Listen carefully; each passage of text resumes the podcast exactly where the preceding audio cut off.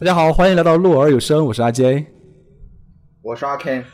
阿 Ken，赶紧告诉我，《午夜凶铃》的后面，后面到底是什么？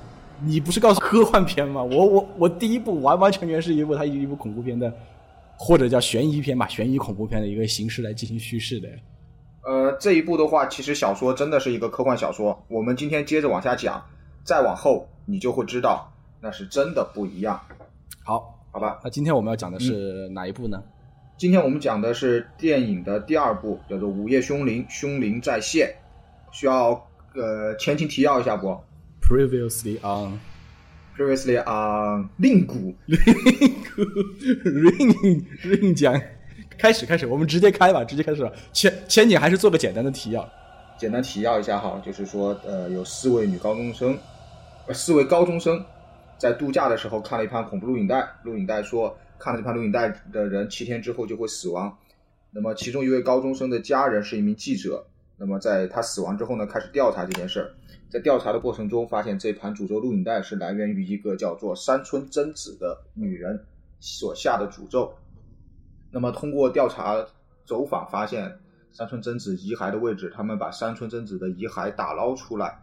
在调查的过程中，我们的上一部的主角和他的前夫都看了录影带，但是在打捞出来贞子的遗骸之后呢，我们的主角幸运的躲过了诅咒，但是我们的前夫哥呢，在七天死期到来之际，被贞子从电视机里面爬出来，活活的给吓死了。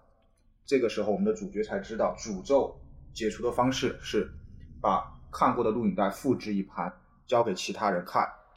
为了保护自己儿子的性命呢，他把诅咒录影带复制给了自己的父亲，让父亲来看，替儿子来解开诅咒。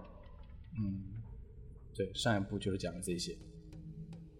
那么这一部开场的话，又是哪几个倒霉蛋又开始看了录影带了呢？这几部的倒霉蛋可能就更多了。好，我们简单直接开场啊。安藤他是一位法医，他是我们上一部前夫哥的高中同学，同时呢也是这一部的男主角。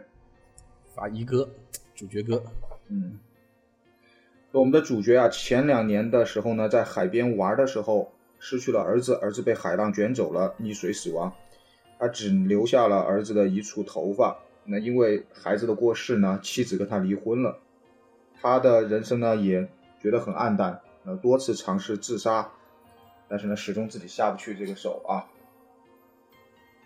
也是这种家破人亡吧，就是因为一次事故。嗯，就这这里面，反正这个这个剧里面，主角都得离婚啊，到现在为止。很很符合那个日式国情。哦，对哈，如果如果是一个有家庭的人，那你就老老实实上班当社畜就好了，你就接触不到这些奇怪的东西了。你都是无牵无挂的嘛，就是无敌之人，无牵无挂，无敌之人。而且代入感不强嘛。比如说哈，你拍成一个社畜的话，那社畜去看的时候，代入感就会很强，就会不舒服。那么？他的逻辑是这样子的：如果你是高中生，就主人公是高中生，那么父母要么就是去世了，要么就是海外公干。反正父母不能在家，父母只要在家，这个故事不要每一次都拿柯南来举例子，好不好？啊不要每一次都拿柯南来举例子。如如果你是一个中年人，那么孩子，就如果你的这部主角不是讲父子亲情、母子亲情的那种的话，那孩子肯定不是在自己的名下，因为剧情不好推展，呃不好推进，有家有室的，对吧？是是，呃下没什下么时间去调查研究啊。啊，对，下了班我就要去做饭的，我你还你还让我去图书馆翻资料，那开玩笑。所以这个也算是个也算是个正确的一个呃剧中人吧，剧中主人公的一个标准模板。好，故事发生这天呢，刚好就是我们上一部前夫哥死亡的当天。然后呢，我们的主角接到了自己同学的死讯哈，刚好呢这具尸体就是由他来负责解剖，因为死因不明。嗯，但是法医得看是怎么样死的。在解剖的过程中呢，呃，镜头插入一段回忆哈，就是这两个人他们在原来上学的时候就一直喜欢玩解密的游戏。有一次呢，我们的前夫哥出了一道题，方式呢密码本呢是用 DNA 的方式，DNA 码来解题，答案呢是开膛手，那这里给出的是一个英文哈，Reaper。解题的同时呢，我们的前夫哥就对我们的主角说：“Reaper 就是你的未来，也就是说，你会成为了开膛手现在的这个场景，对，而且是开自己的膛啊。果然果然说中了，说中了。嗯，啊，我们跳出来这里呢，在影片中相当于是又给前夫哥加了一个超能力了。我们在上一部知道，前夫哥有一个超能力，就是可以探知别人的记忆，只要他碰到人的身体，就可以探知他的记忆。好，这里就硬生生的加了一个能够预知未来的超能力啊。哇，那前夫哥岂不是无敌了？就是又能又能知晓过去，又能预知啊，这个这个，但是没用啊无敌之人他他已经死了嘛，啊，已已经杀青了，交便当了，对便当了。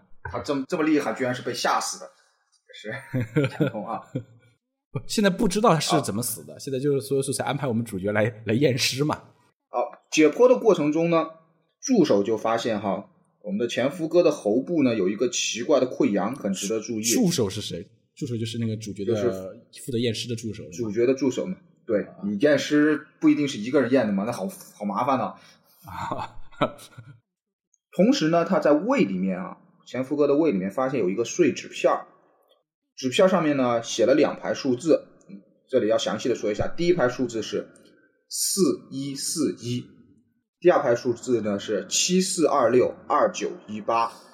哎，在胃里面，死者的胃里面发现了纸条，上面有两串数字，而且这个数字一看应该就是有意义的一个跟。密码有关那这个这两排数字是什么意思呢？啊，这两排数字随着故事推进会告诉你答案。这个时候呢，警察就出来了，主要是给观众交代背景哈，就说死者啊前夫哥最近突然和自己的前妻走得很近，然后呢，他的尸体呢是被自己的学生，也就是我们上一部提到的，跟我们上一部主角互相吃醋的那个学生发现的。前夫哥死了之后呢，他的前妻曾经来到案发现场，拿走了一盘录影带。警方在打算再次寻找前妻的时候呢，发现前妻带着儿子一起失踪不见了。哦，那如果说不开上帝视角的话，现在大家会觉得前妻跟这个前夫哥的死亡有很大的关系，甚至可能是嫌疑人。肯定是有关系，有知情，嗯，所以才来尸检是什么原因？那么既然找不到前妻的话呢，我们找他的学生嘛。那这位学生的名字呢叫做高野武，也是我们这一部的女主角。我们接下来就以女主来称呼她啊。这一部有女主了。警方呢就询问女主，女主呢经不住老师过世，警方呢又咄咄逼人的询问，就晕倒了。醒来之后呢，就向警方说出了诅咒录影带的故事，说前不久啊，我们的前夫哥给女主聊过今天的主验尸官，也就是我们前夫哥的同学，就好像知道有一天你们会来找我一样。所以我对男主角其实虽然没有见过面，但是通过老师的描述是比较熟悉的。嗯，强行加羁绊，这个是加设定。强行加设定哈。这个时候我们跳出来哈，我们回到小说当中来，因为从这一步开始，小说改编就非常的大了，所以我们会时不时的跳出来解读小说中跟这个不一样的内容。因为如果我全部解读完的话，可能会担心跟不上。同时呢，这一部还有一个特点，就是因为是男主和女主双主角，所以说它很多时候的故事推进是靠着不同的视角，主角的视角是一直不停的在变化的，所以整个的节奏呢会更加的细碎一些。那听你这么说的话，这一部跟小说差异，那应该是显著的，比第一部跟小说的差异要大很多。第一部至少是显著的比主线是一样的，那这一部可能一些主线结构应该都是有所调整，是吗？结构调整的很大。为什么呢？因为因为小说的第一部其实是整个渲染的是一个恐怖的气氛，恐怖加解谜，探索谜团嘛。嗯，那么这一部呢，可能除了恐怖之外，又加入了很多科学探案的元素，因为它涉及到法医，然后呢，还有一些侦探解谜的一些元素，你要抽丝剥茧寻找真相。我怎么听你这个描述有点像《生化危机》的那个演变史？就是《生化危机》刚出来的时候分类为恐怖游戏，分到后面就分类为射击类游戏。我觉得一二三算恐怖游戏，四五六算动作游戏，七八变成了 FPS。对对，就是这种感受。在小说中呢，其实我们刚刚提到了三个人哈，第一是法医，第二呢是前夫哥，第三呢是记者。他们在小说中的关系是这样的：首先，我们的前夫哥也就是大学教授和法医是大学同学，然后呢，我们的大学教授前夫哥和记者是高中同学，然后这个三个人都是男性，因为这是一部男性主视角的。但是在电影中改编的第一部。我们的记者和大学教授是离异的夫妻，然后呢，大学教授和法医高中的同学，好，这里有一点点不一样，但是呢，这个其实也好，并不影响整个剧情的走向。第二个值得注意的点呢，就是刚刚在影片中提到，我们的女主角，也就是学生，知道录影带的事，但是呢，在小说中这一部的开头，她还不知道录影带的事，她是在整个探寻的过程中。才慢慢了解了录影带，看了录影带，然后发生了一系列的事情。哦，那这个其实也是影视在这在这个信息浓度上面做了减法，直接让他看录影带，这样他可能他能有更好的动力去推剧情嘛。嗯嗯。好，开场的小说内容交代完毕，我们回到影片当中来哈。法医结束了今天的工作，验尸的工作呢，回到家里就开始解。之前留下来的一张碎纸片上面的数字，那经过他的一番推理啊，解释出来四幺四幺呢是对应的三个字母 DNA，嗯，也就是我们的脱氧核糖核酸吧，是是是叫这个名字是不是？不知道，你知不知道？都已经还回去了，都已经还回去了。啊，这个密码其实其实很简单哈，四就是第四个字母，十四就是第十四个字母，一就是第一个字母。啊，这个反正就视觉化就很好，就解开了。然后回到女主这边的视角呢，女主回到了老师的住处，她通过接触地板的方式呢，感受到老师死前的样貌，嗯，能够感应到老师死的非常的恐惧，但是呢，她又不是老师的第一视角，又没有看到老师死前看到了什么东西。那她是怎么样感受到的呢？就是超能力嘛。就那这不就又变成那种全员超能力了？你看第第一部的时候，我们知道有超能力的有，呃，前夫哥嘛，有山村智金子嘛，还有山村贞子嘛。然后呢，对，呃，儿子是有可能有超能力，对。但是现这一部多了一个我们的女主，也就是上一部前夫哥的学生，又有超能力了。怪不得你要给我强调这是一部科幻片，而不是一部恐怖 片。对对对。你想哈，有了超能力，就是你虽然还是很恐怖，但是这个恐怖就大打折扣了，是吧？不，代入感就不强了，代入感不强了。回到了我们的男主，男主呢这一天验尸报告出来了，前夫哥的死因呢是心肌梗塞，然后呢在动脉血管中呢出现了良性的肿瘤，啊，这个是正常的一个非外因死亡，但是在喉部的溃疡呢就疑似是天花。嗯，但是大家都知道哈，在剧情发生的九十年代呢，天花其实早就已经灭绝了。那这个天花是从哪儿来？是挖了一个坑。是的，是的。那正在大家疑惑天花的时候呢，我们的男主接到了消息，男主在上一部的母子俩，母子俩失踪的母子俩出车祸了，死了。等等等等等等。上一部的母子俩，也就是上一部的主人公主角嘛，主角，嗯，对。然后现在下线了，出车祸死了。那那这个是诅咒的原因吗？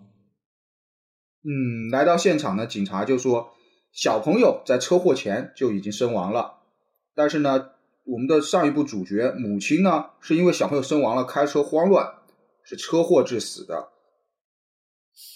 那意思就是小朋友实际上是。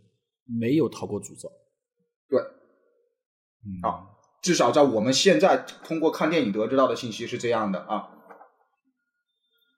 嗯，那上一部的主角也就是母亲呢，其实也是逃过了诅咒，至少电影是这样给我们交代的。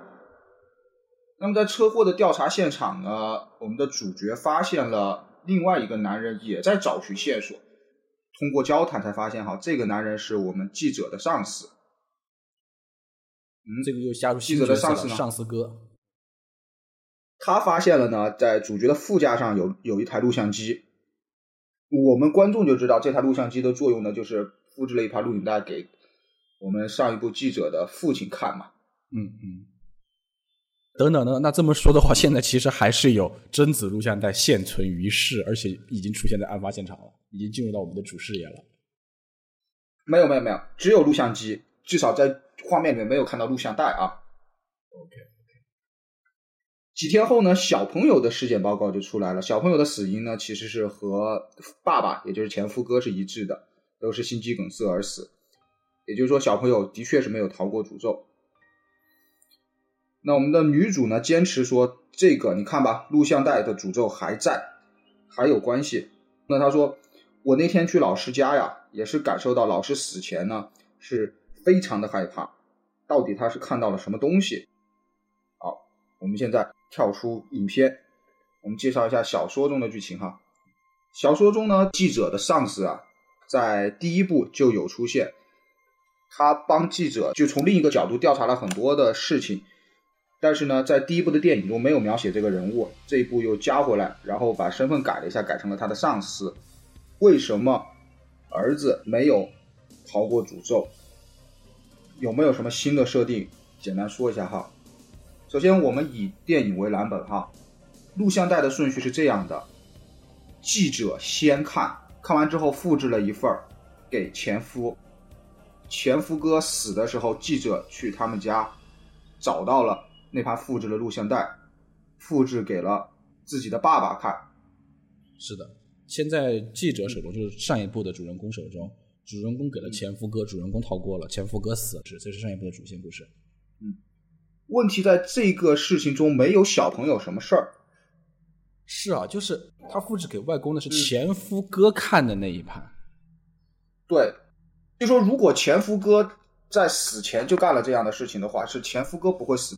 还是没有小朋友什么事儿，哇，那他其实是硬加入了一个那种小失误导致的这种悲剧啊。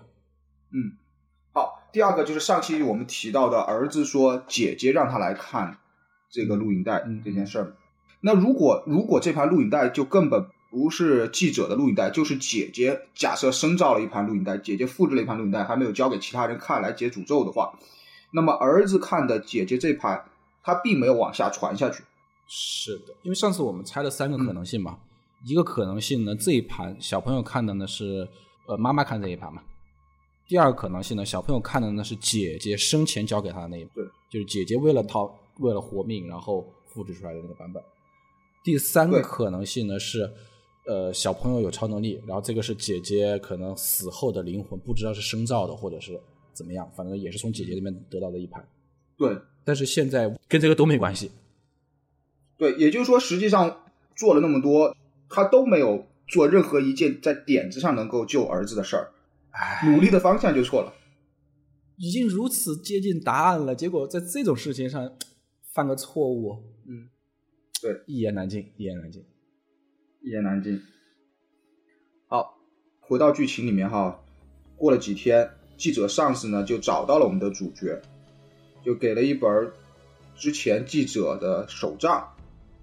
那为什么有这本手账呢？就是记者在失踪之前，哈，把他上一步调查的事情完完整整的写了下来，交给了自己的上司，准备做报道出版。上司呢就说：“哎，这个手账我已经看过了，我也查到了里面提到的这个鬼主人啊，山村贞子曾经在一个话剧团、歌舞剧团工作过。同时呢，记者呢就像我刚刚推断的一样。”复制录影带的这个方法呢，可能是错了。反正至少他没正确，儿子没有逃过这个诅咒。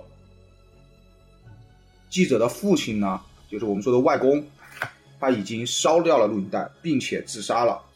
这个外公是干了件人事，就至少这个链条上是解决了嘛，结了。对，对，这个链条结了。现在呢，唯一的录影带就是记者最初的那盘。我们叫零号录影带也好，就最初的那盘录影带。刚刚说死的高中生的那录影带，那是咱俩的推断嘛。那在影片中呢，就是只有记者这盘录影带了，他在我手上，在我手上，但是呢，我不看。我不仅不看嘞，我还用暗录的方式复制了一份儿。什么叫暗录？那你暗录其实呃很好很好解决。我们说复制录影带的时候，你要在电视里面播放，但是呢，有一些高级的录影机呢，它就可以通过不用电视播放，哦就两台机器在一起就可以录下来了。对对对，哇，这个又是一个非常有时代感的一个一个东西了。就是我要录像的话，并不一定是要走那个开电视，看它一遍，这个非常有时代感。对，节约时间嘛，就其实其实本质是节约时间嘛。好，你刚刚说到外公啊，是真是干了件人事儿，那这个记者上司呢，就是一件人事儿都没干哈。坏人，到了晚上呢，我们的主角又开始解谜了，解数字了。那通过一系列影视化的安排哈，他把跟 DNA 有关的一个词典作为密码本儿，那解释出来了，字条上七四二六二九一八就等于 present 礼物呈现或者是现在，啊，现在啊，对，到底是什么呢？我们的主角就想哈，啊，这个多半是个什么礼物吧？那是什么礼物呢？是录像带？啊，对哦，今天突然有个人拿了盘录像带给我，哎对，晚上也没什么事儿，对吧？就嗯，看一看嘛，看看录像，消遣一下嘛。消遣一下，对对对。主角看完录像带之后呢，并没有电话打过来，也就是说，这个诅咒至少在我们的观众的视角上是没生效的。哦，这个有意思了。他看了录像带，但是没有收到那个催命电话，就告诉你七天过后会死。对那他看的这个录像带是哪哪来的呢？他看的这个录像带，你上课不认真，刚刚提到是记者上次用暗录的方式复制了一份嘛？哦，复制出来就给到的这个法。OK OK OK，这条线是通的，这条线是通的。正当大家以为没诅咒的时候呢，我们的主角直接进入了贞子第一视角的幻觉。哈，他不是没诅咒，他是诅咒加倍了版本更新了，啊！这个幻觉呢，就是贞子死前的场景。他从第一视角看见贞子的父亲用东西敲他的脑袋，然后又把他扔入井里。在推入井的一瞬间呢，他看到井口缺了一块儿，这是有镜头语言交代井口缺了一块儿的。醒来之后啊，他就满身大汗，哎呀，这还不如打个电话 来的好呢。是啊，因为看自己的 VR 啊心理准备是要接电话的。这这你你你你已经做好准备了，这是个恐怖片，我我最后是接电话，结果没接到电话，结果进入 VR 视角。我们现在的人都知道这个很很有临场感的，然后呢，我好歹他这个时候就清醒过来了，感觉啊，现在好歹清醒过来了。感觉贞子啊趴在他身上亲吻他，啊，视觉上呢，如果我们看电影的话，这一段呢是非常精彩的镜头啊非，常香艳的镜头是吗？非常香艳。但但是这个贞子呢，这个这个细思极恐啊！不是说好七天吗？不是说好要七天才来的吗？怎么今天今天就来了？赶时间嘛，贞子赶时间。这个让他觉得非常恐怖的一瞬间呢，他才终于回到现实了。哦、原来是还在自己家里面地板上躺着呢。哦，刚才还是在做梦，那这就是个梦中梦了。对，对，两两重梦境。那你怎么确定现在现在不是梦呢？没没鬼就没不是梦了吗，没鬼是梦也无所谓嘛。不是，这个世界已经跟有没有鬼没有关系了呀。你真实世界也是有鬼的呀，你这个设定不是这样子的吗？反正至至少此刻安全了嘛，啊，行，此刻安此全刻安全此刻安全。啊。那所以呢，我们主角在这一刻呢就决定啊，他不是说记者上次还有一盘母带嘛，我得把这个录像带给全毁了，这个太太吓人了，这个比诅咒录影带还还要刺激啊。是的，是的，是的，这个留不得，留不得。好，我们现在跳出影片，回到小说哈。小说呢用较大的篇幅描写了就是刚刚解谜的这个过程，啊，涉及到什么 DNA 的呃排列序列呀、整部写的非常复杂啊，又涉及到什么 RNA 啊、什么生物学的什么线嘧啶啊这些东西哈，这反正我是不懂的，我听都没听过，我 你也别看。最后解出来的解出来的密码呢，影片中说要叫 present，但是呢，在小说中呢解出来的密码是 mutant，就是变异这个单词。哦，感觉变异呢诅咒吧，诅咒变异了，嗯，，DNA 变异这个其实有点科幻成分在这里面。对，已经走向了科幻的道路。小说哈，嗯，啊说完小说，回到电影。第二天呢，我们的主角就去找记者上司，就说你把那个录像带给我，最初的那盘给我吧。而且这个事情呢，你也不要报道了，这也太恐怖了，这引起社会恐慌。我作为一个法医，我是不想这种事儿事儿出现的啊。啊，那这个非常正能量啊，这个。嗯，上司就说你不懂，你新闻人要的是什么？新闻要的是真实。两个人就起了争执，扭打了在一起。扭打在一起呢，就没办法解决不了的话，就反正也没拿到想要的东西。在回单位的路上，哈，我们的主角同事就告诉他，之前还有四个高中生跟前夫哥的死法是一样的。我觉得他们是不是都感染了某一种病毒？你说的那四个高中生就是第一部里面就是开最开始的高中生。哦哦，第一名受害者出场就领便当的那就种。同时说呢，这个是应该是出现了病毒传播的现象。主角就说这不是病毒，这就是诅咒。诅咒和病毒是不一样的。不都是那个一个 buff 吗？持续伤害的。好好好好好，是病毒是诅咒，我们先不管哈。嗯我们回到女主这边，女主呢这天收到了一个邮件，是我们前夫哥死之前寄的，内容呢是之前在出版社一直让他出的论文的最终的结论部分。等等等一下，就是我们的女主之前介绍过，他是在校的，可能要么呃在校学生嘛、啊，在校学生是那种、呃大学或者是研究生啊，要写论文。可是，嗯，他现在不是在她诅咒的事件嘛，而且他的导师前夫哥不是都已经都已经倒了吗？嗯就倒了你也得写论文，对吧？论文得交。这这这这这怎么都得交论文，啊就就算是遗作也得交论文。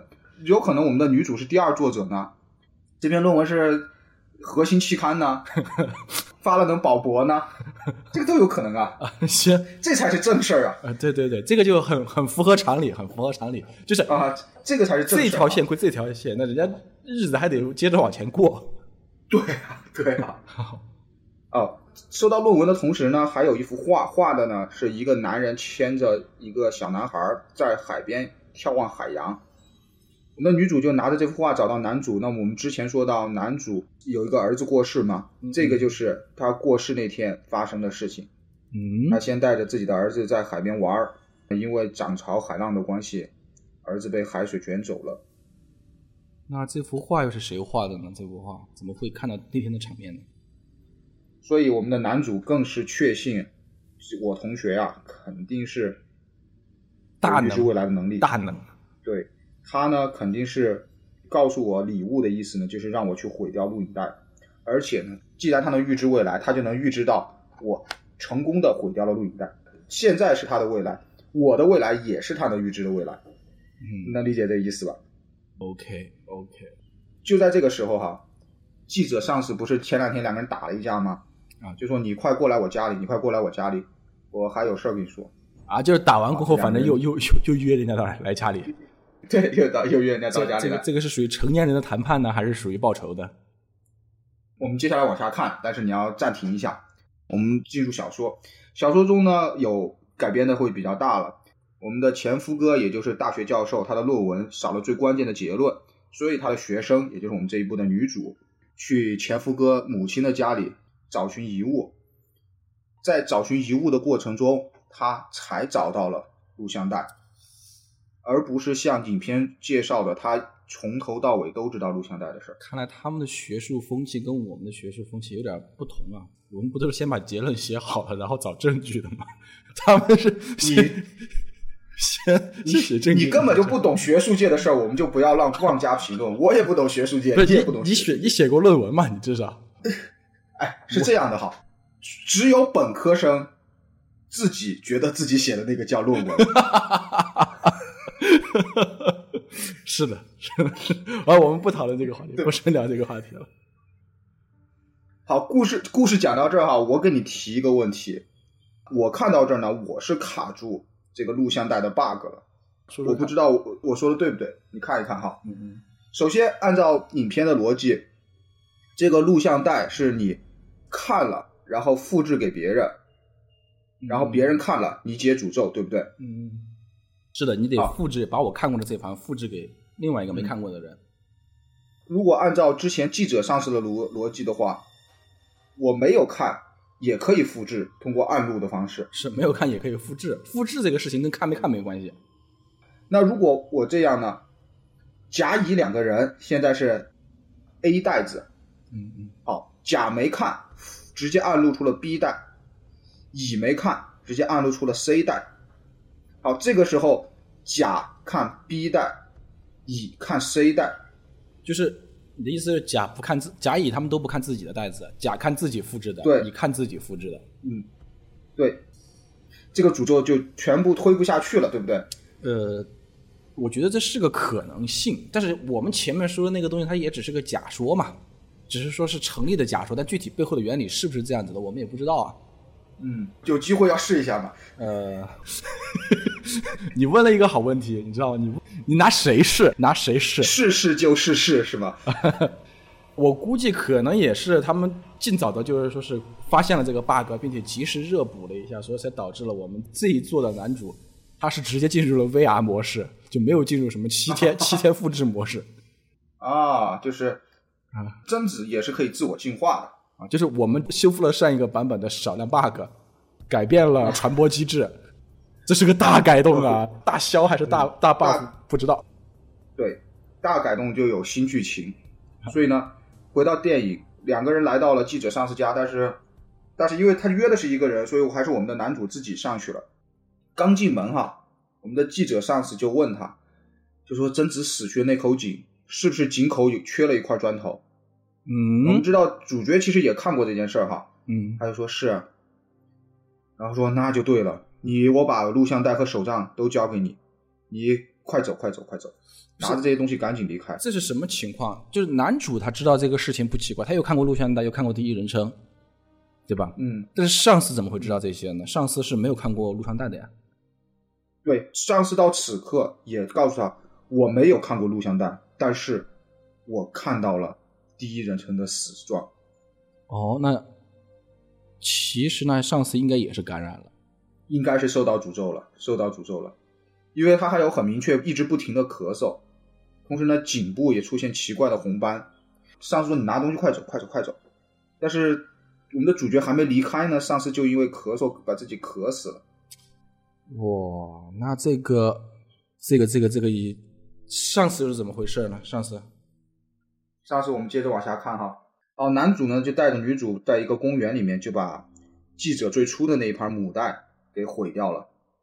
毁掉之后呢，男主就情绪就有点崩溃了，他就觉得哈，我尝试自杀没成功哈，我能想到过死，但是呢，我不能接受自己被诅咒而死，等一下，这个太让人不能接受。等一下，就是的，你刚才好像跟我提起过，男主因为自己的儿子过世，然后妻子离去，所以尝试过自杀，点有点有点厌世嘛，然后但是他现在又不想死了，对不是说不想死，就我死是我的事儿，不能接受你不能诅咒，被被诅咒弄死。对，这个也是很有原则的一个 很有原则的一个主角。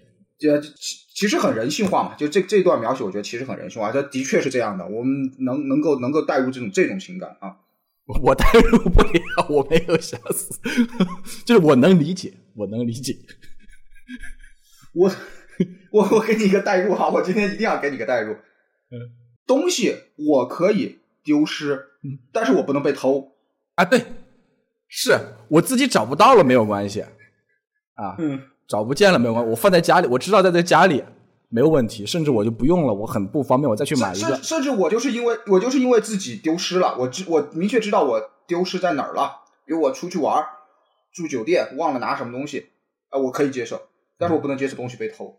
啊，对，是，这东西我可以不要都没有问题，但是你你不能来偷来抢。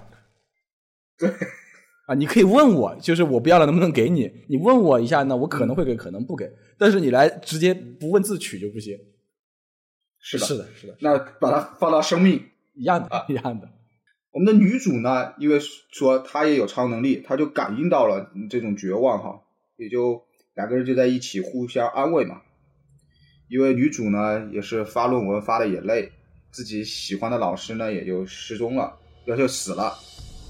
两个人呢，同时呢，这个都很复杂，百感交集，他们两个情感呢就发生了一些碰撞，不由自主的呢，两个人的身体呢也就发生了碰撞。细说碰撞，细说碰撞，碰撞是有镜头的，碰撞是有镜头的。啊那这个就、这个就纯粹就是为了商业片做准备嘛，就是为了卖那个卖更多的票嘛。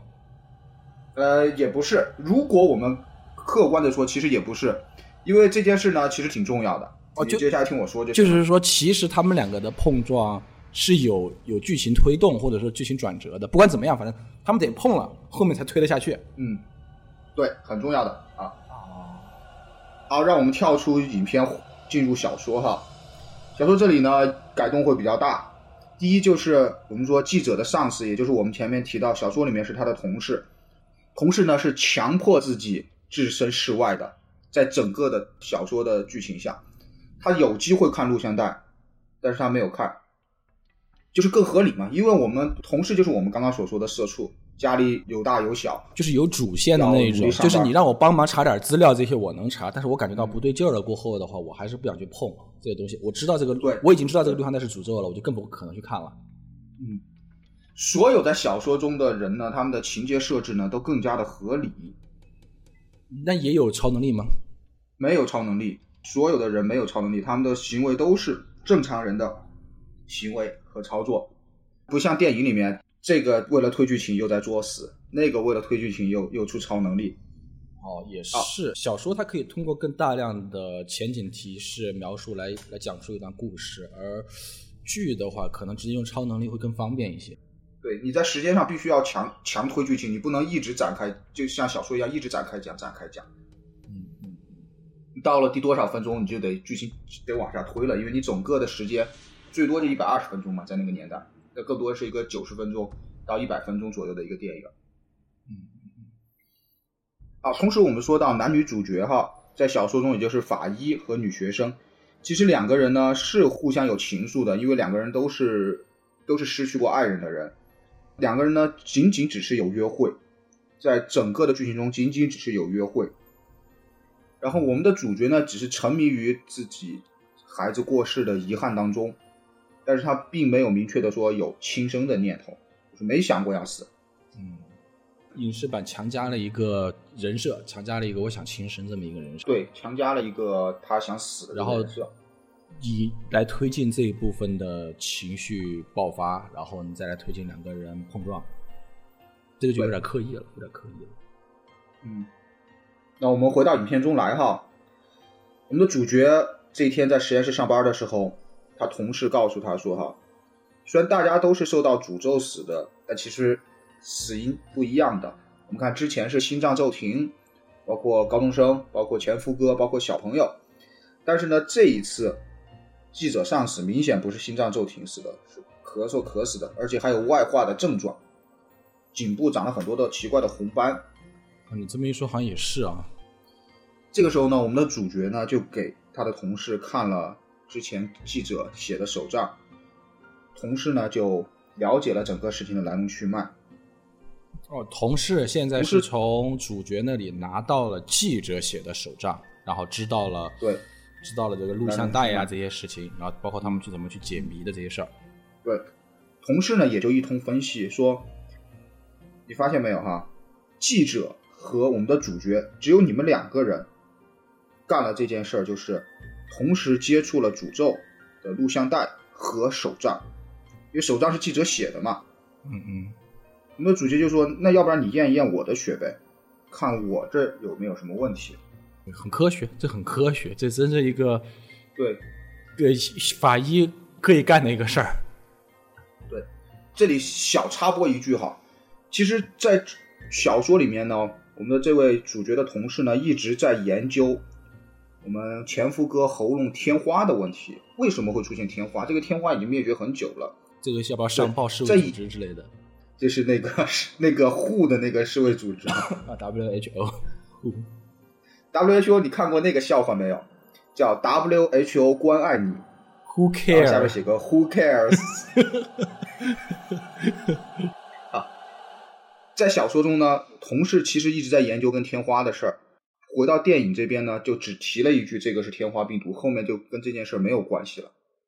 嗯，那为什么小说中一直在说天花的事儿呢？跟后续我会慢慢讲给你听。这里又是做了很大的简化。那么我们的主角他的血液里面到底有没有问题呢？到底有没有检查出来有什么病毒啊或者什么的？影片这个时候就跳到了女主视角啊，女主呢在睡梦中也产生了幻觉，那这个幻觉呢是断断续续的，没有成片段，大概也是死贞子死前的场景。但是她醒来之后呢，看见镜子里面有一个白衣女人，作为观众肯定知道这是贞子了。接下来的几天呢，我们的女主就不见了，她开始不接男主的电话，哦，失踪了，玩失踪，这个。也是也有点问题。不要，我们我们两个就不要讨论这件事情了。反正 也一会儿要被叶叶问打死。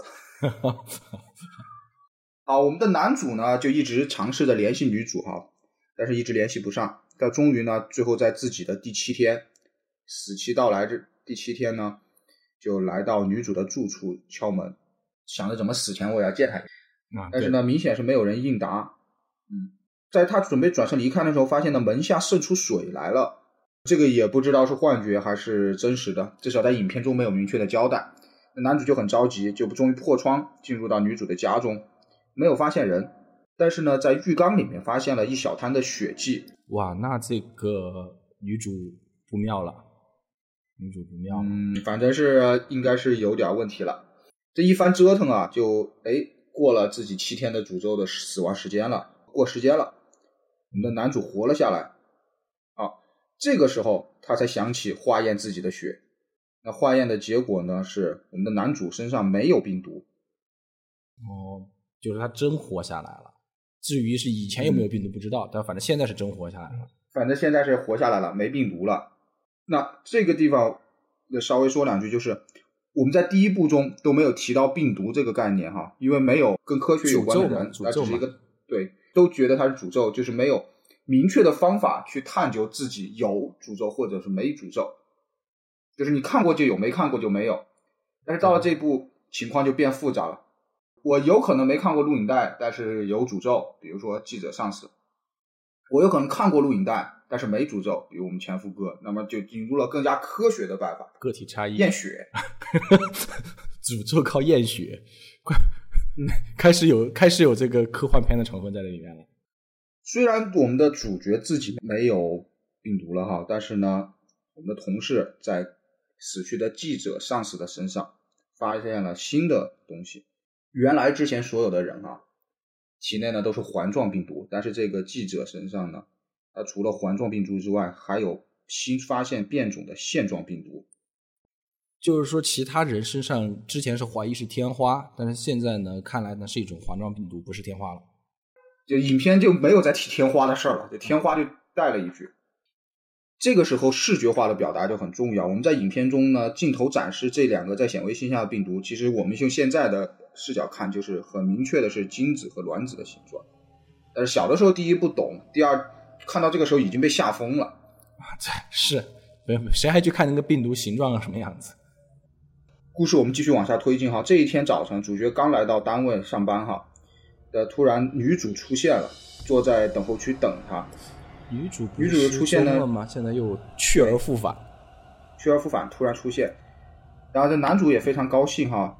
第一，我没死；第二，我有感情的女孩子吧，你也没事。原来以为她失踪了，也没死啊。然后我们的女主呢，就一改往日就是很冷静啊，很比较高冷的一个形象，突然变得呢就特别的热情，而且特别的妩媚。在单位呢，就跟我们的男主亲热起来了。嗯，在亲热的过程中哈，有异常，这肯定有异常。对，男主呢就觉得，这种感觉既熟悉又陌生哈。这天上午呢，我们男主就什么事儿也没干，什么正事儿也没干啊。中午，警察打电话来跟他说，找到了女主的尸体。那男主就懵了，说这这刚刚才就死了。那刚刚那个是谁，或者说死掉的这个是谁？好，那没办法，他就来到了现场，因为本来这也是他的工作嘛。在现场呢，警察就说，这个尸体呢是在一栋大楼的通风口，并且尸体死前呢有生产的痕迹。啊，这个就奇妙了呀，就更奇怪了，恐怖恐怖感拉满了，现在已经。警察说的那个通风口呢，就像一口井一样，又回到了那个井啊，The Well 啊。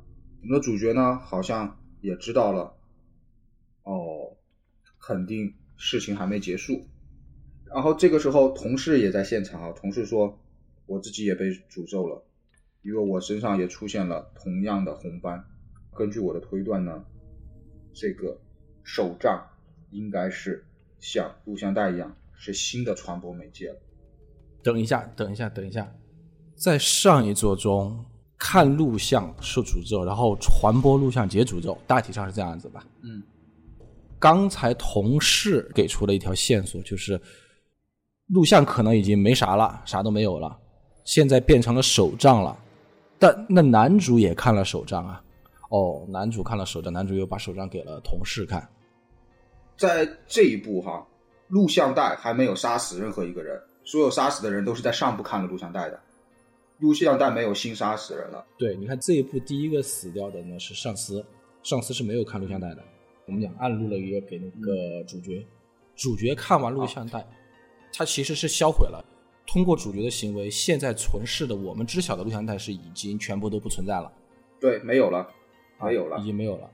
女主的死因我们还不知道是不是录像带，就是说到现在为止，录像带在这一步还没有杀过人，但是手杖已经杀了一个，然后让同事已经很危险了。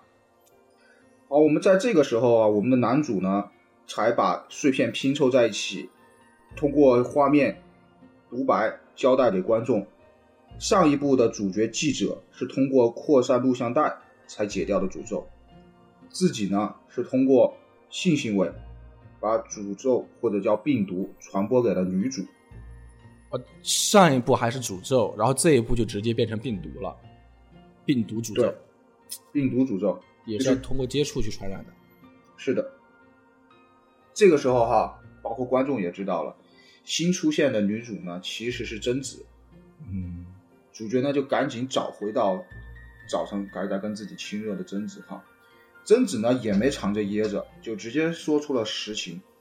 她就是通过手杖在 DNA 层面感染了我们的男主，就摊牌了，不装了，装都不装了，不装了，我摊牌了。然后又通过男主呢转移给了女主，借由女主生下了自己。嗯，然后又通过改变 DNA 的方法呢，让自己呢迅速成长到现在的年龄。哦，那它还不是简单的夺舍，它是一种脱生。对，就是只是外形很像女主。呃，不是，它就是超能力嘛，它可以变成自己想要的样子嘛。啊，对，反正剧情这个就靠超能力就可以直接去解释了。对贞子就跟男主说：“哈，我这些做这些行为的目的呢，就是要让所有人都感受到自己曾经受到过的痛苦。”哎，等一下，他他的目的是什么？他的目的是让所有人感受到他所受到的痛苦。对，不是他这个时候不是应该要报复社会吗？就他报复社会的动机，让我也不太理解。不，我你你看好是这样子的啊，就是说我们在传统的恐怖片当中啊，在一般的恐怖片当中。这个人含冤而死，找人抵命，这个逻辑我认为是成立的。就我不管他合不合理，但这个逻辑层面上我是认可的。或者说，我受到了什么伤害，我要让害我的人受到同等的伤害，这个逻辑我也是认可的。或者说，对我受到了不公正的待遇，很不公平，含冤而死。然后呢，我就要报复这个社会，我也不管你们有没有什么情，有没有什么特殊情况啊，你是不是加害者，我就是要报复社会，这个我也是认可的。就是说他不健康嘛，它不健康肯定是不健康的，但是逻辑上面层面是成立的。而治理的贞子的目的就是让所有人感受到自己所受到的痛苦。对，那这个这个格局很小啊，格局很小，就是没道理。就是假设我们说有一个大坏蛋反社会人格。你你要你要毁掉这个城市，你拿炸弹把这个城市炸了，好，你是反社会人格，这个逻辑是合理的。但是呢，你不能说我要去杀掉我见识到的每一个人，对吧？就是这个就很奇怪，就是他的出发点利益点是很奇怪的一个利益点。对，对你即便是你反社会人格，就 对你也反的很奇怪。你只是坏人，不是傻子，就是这个意思。对对对对对对。那反正啊不管没关系哈不管怎么样，反正贞子他说出自己的目的了嘛，呃，给不至少给了个理由，贞给了个理由。有个目的嘛，有个目的就是让每一个人都感受到自己所受的痛苦哈。那那本来就比他痛苦的人，是不是就不用感受了 他他其实挺苦的，我们看到现在，其实他是个苦命人啊？对，他是个苦命人，这个没有他是个问题苦命人这个没有问题。但是我们就不能说他就是下线了嘛？啊、也是，他也他也就是在井底生活了很久嘛。啊，是是的，好好好，回到影片当中来哈。贞子说完呢，就带着安藤的意识就回到了那口井的井下，就又是那口井。就是我们主角啊，就没有办法挣脱出来。贞子就继续说：“这一次我能回来，我能肉身回来呢，你是立了大功的。那那这个也的确是哈放了我吗？我立了这么大的功，你你是打算放我一马，还是说是我我成为你的首席追随者嘛？都反正正常情况下，男主如果这个时候投了的话，他其实还行吧，对吧？啊 这还能还能是一个，至少在他自己是一个好结果吧。啊，但是呢，男主嘴犟，男主就说不，我的朋友死去的前夫哥，他的遗愿就是让我毁掉这个诅咒，我肯定是要继续和你对抗的。然后这个时候，贞子就笑了，就说是你搞错了，这个你的朋友啊，前夫哥他的遗愿就是想让我复活，嗯你嗯可以问问他。嗯，这个又是怎么回事儿？怎么前夫哥前夫哥不是杀青了吗？这个时候，前夫哥的意识又出来了，就说贞子说的是对的，我之前一直在跟贞子合作，贞子这一次复活呢，下一步我就要复活了。简单理解就是前夫哥跳反了，这前夫哥从什么时候开始反的呢？哦，也有可能是这种，就是说前夫哥不是完成了贞子的那个身体的安葬嘛？就身体安葬这一步其实没有做错，有贞子也是其中一个目的。有这样几种可能哈，就是前夫哥一开始就是有自己的想法的，只是我们不知道。第二个呢，就是贞子和前夫哥有谈判，就是你得先让我复活之后，我才能让你复活。你你你先把枪扔下，我再扔，那我们一起扔。反正到现在为止呢，就是至少前夫哥现在明确他意识还在，然后即将复活，然后跟贞子是同一战线的人。至于他的目的，剧透就说这一步还没有讲，下一步是有目的的。啊，还有下一步，对，好，我们的主角哈，回到电影，我们的主角呢就说不，我肯定不能帮你继续复活前夫哥。贞子这个时候呢，就拿出了他主角儿子那个留下来的那一绺头发，就说：“那我们来也来做个交易，你帮我复活前夫哥，我帮你复活儿子。如果我是主角的话，我肯定就同意了。”嗯，主角也同意了。原来啊，我们之前一直提到的 present present 礼物啊，就是指儿子。那这个就很典型的，怎么说呢？就是你不能好好的写字儿吗？对吧？你你不能用留日语吗？日语是不是不好解密嘛？因为 没有没有没有这说法，没有这个说法，都可以解。你看哈，我日语日语我们不讨论，我们讨论汉字哈。英文字母只有二十六个，我怎么编都好解。汉字几万个，你就算把它全拆成偏旁部首，那五笔嘛肯定有上百个吧？五笔吗，五笔你得先学会五笔，五笔是一个五笔其实是很简练的，出来的五笔是个很简练的一个密码呀。五笔是一个生造的东西啊，而且它的本源也是拉丁字母呀，嗯拼音嘛，那就拼音嘛。拼音其实也是心有歧义啊。present 也会有歧义呀，那歧义更大呀。好好好好，不讨论了，不啊讨，论了。也对，，反正就是它总得有一个传递方式，但是至于这个传递方式能不能产生歧义，其实很难说。反正就是说，至少在这个剧中它是产生了歧义的。是的，在影片中贞子一直说我还需要主角帮忙，还需要主角帮忙，是帮什么忙呢？对呀、帮什么其实呢，就是贞子啊，在繁殖的时候，它需要一个安全的环境，然后法医的实验室呢，刚好又是这么一个安全的环境，所以我们的主角不仅自己投了贞子，还带着同事也投了贞子，因为刚刚提到同事被感染了吧，等等等等，也也这个算不算是利用公家的资源来满足达到公器私用嘛达，到自己的目的？这个是个受贿行为啊！公器私用嘛，啊，对，公器私用，这个是很典型的公器私用啊。这不重要啊，这是在日本，呃，日本呢会有一些腐朽的一些现象啊。腐朽的资本主义。好，这个时候我们的同事也解除了诅咒，他的病也好了。跳出影片回到小说这一段是整个影片的高潮剧情呢，跟小说的出入非常非常非常的大，这等一下，电影片就已经结结局了是吗？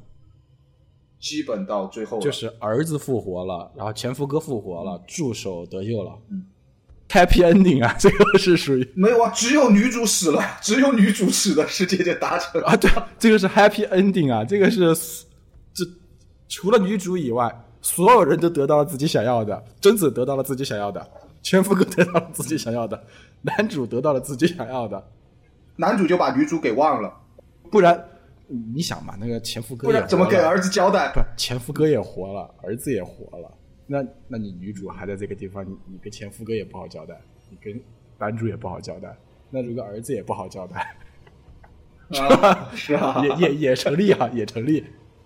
好，我们说我们说小说小说原版的剧情哈。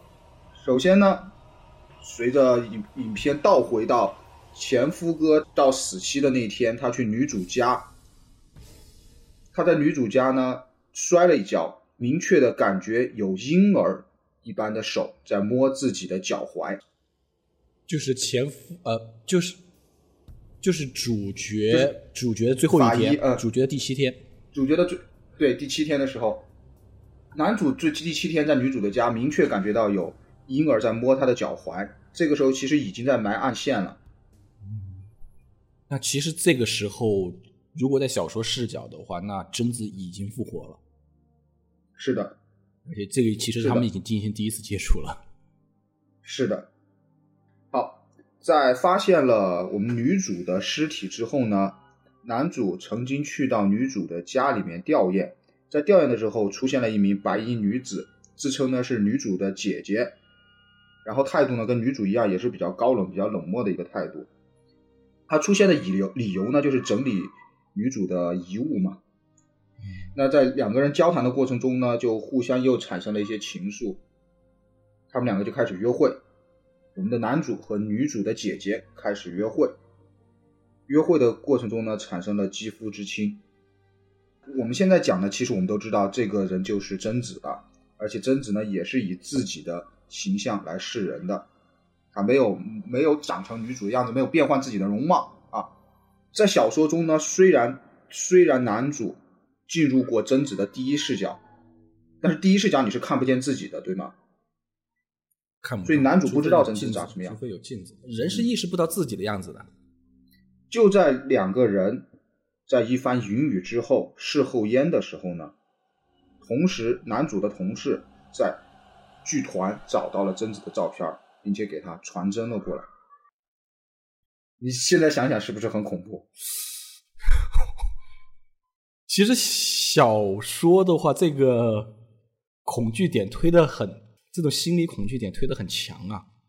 首先，不管这个是谁吧，反正就是说他跟他产生了肌肤之亲，肌肤之亲结束了过后，然后你得到了结果，这个所谓的跟你肌肤之亲的这个人，就是贞子本人，就是一个已经应该已经早已死去的，应该存在于诅咒当中的，产生了这些恐怖事件的这么一个角色。那一瞬间，你会思考我刚刚干了什么？就好像你吃苹果，发现里面一只虫，你会觉得很恐怖。但其实更恐怖的是，你吃苹果发现里面只有半只虫。我粗俗一点讲，就是你刚刚干了个什么？What are you fucking？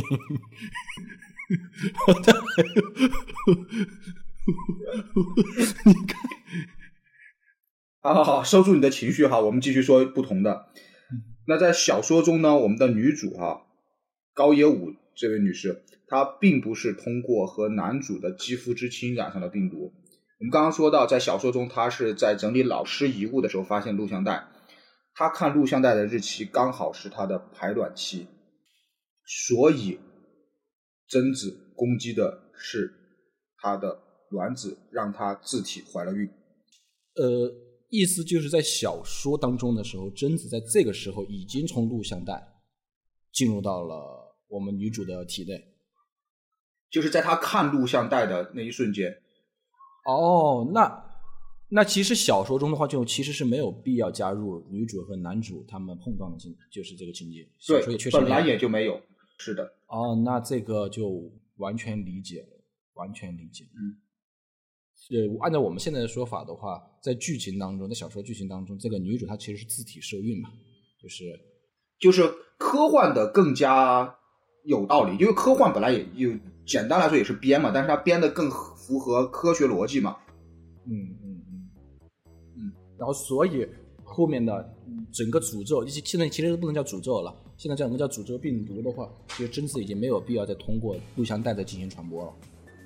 对，它现在已经是可以可以直接改变人的 DNA 受孕了，而且还有一点是，贞子在跟男主摊牌的时候说，自己是雌雄同体，并且已经可以自体繁殖了。为什么这样说呢？因为在刚刚和男主云雨的时候，他已经测试了自己作为女性和男性同时的生殖功能。这个回想刚刚太恐怖了那个事后言是不是更太恐恐怖了？太恐怖了，太恐怖了，太恐怖了。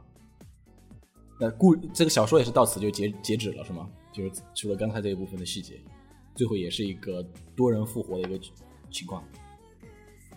对，那么我们就来到了整个剧情的尾声哈，两个的尾声其实是一样的，就是这一天呢，我们的前夫哥和复活的贞子带着我们这部主角法医的儿子，在海边会面，就是当时小孩子被海海浪带走生命的那个海边。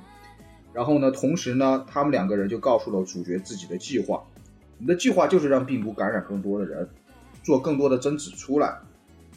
就就完结了。手账呢会改编成小说，同时呢会拍成电影。手账改编成小说，然后拍成电影，然后对是放到影院去播映。